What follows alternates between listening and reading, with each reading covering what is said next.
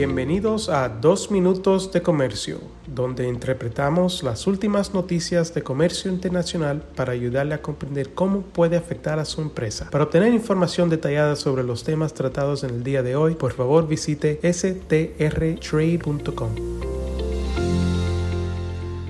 Mi nombre es Juan Moreno y soy el director de regulación aduanal en el despacho de Sandler, Travis y Rosenberg en nuestra oficina de San Francisco, California. El 28 de noviembre, el Servicio de Administración Tributaria emitió el comunicado 054-2022, el cual informa sobre la prórroga para la emisión del CFDI en su versión 4.0 y de la aplicación de sanciones y exigibilidad del folio fiscal del CFDI en materia de carta aporte. El comunicado indica que se prorrogará hasta el 31 de julio del 2023 la aplicación de las sanciones derivadas de los requisitos en el llenado del referido complemento. Esta extensión se brindará igualmente a la exigibilidad a partir del 1 de agosto del 2023 de la transmisión del folio fiscal del CFDI al que se le incorpora dicho complemento en materia de comercio exterior. Actualmente, la factura de ingreso y traslado con complemento carta aporte se emite por los transportistas sin embargo, la autoridad no impone sanciones por la incorrecta emisión. Antes de la promulgación de la prórroga, los transportistas tenían hasta el primero de enero para emitir de forma correcta el comprobante fiscal digital por Internet de ingreso y traslado con complemento carta aporte.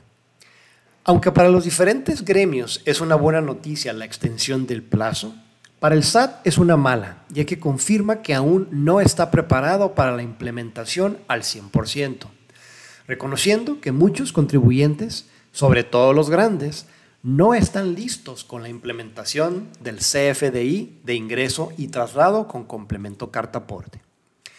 Con la nueva prórroga sumarán más de dos años y medio para que se ejecuten las sanciones a las personas que no emitan de forma correcta el CFDI de ingreso y traslado con complemento carta aporte. El Instituto Mexicano de Contadores Públicos estimó que son 14 millones de contribuyentes que trasladan mercancías por todo el país. Esto significa que apenas el 0.4% estarían generando la factura con complemento carta aporte.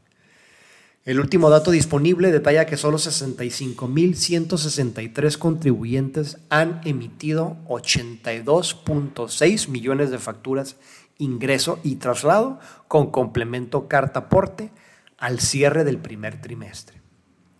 Les agradezco su atención y les mando un cordial saludo. Hasta la próxima. Con profesionales en nueve oficinas, Sandler Travis Rosenberg es la firma de abogados más grande del mundo dedicada a asuntos legales de comercio internacional, aduanas y exportación. Este podcast es exclusivamente para fines informativos y no constituye un servicio legal. La contratación de un abogado es una decisión importante que no debe estar basada solamente en publicidad. Pídanos que le enviemos información gratuita por escrito sobre nuestras cualificaciones y experiencia. Envíenos un correo a strespanol.strtrade.com.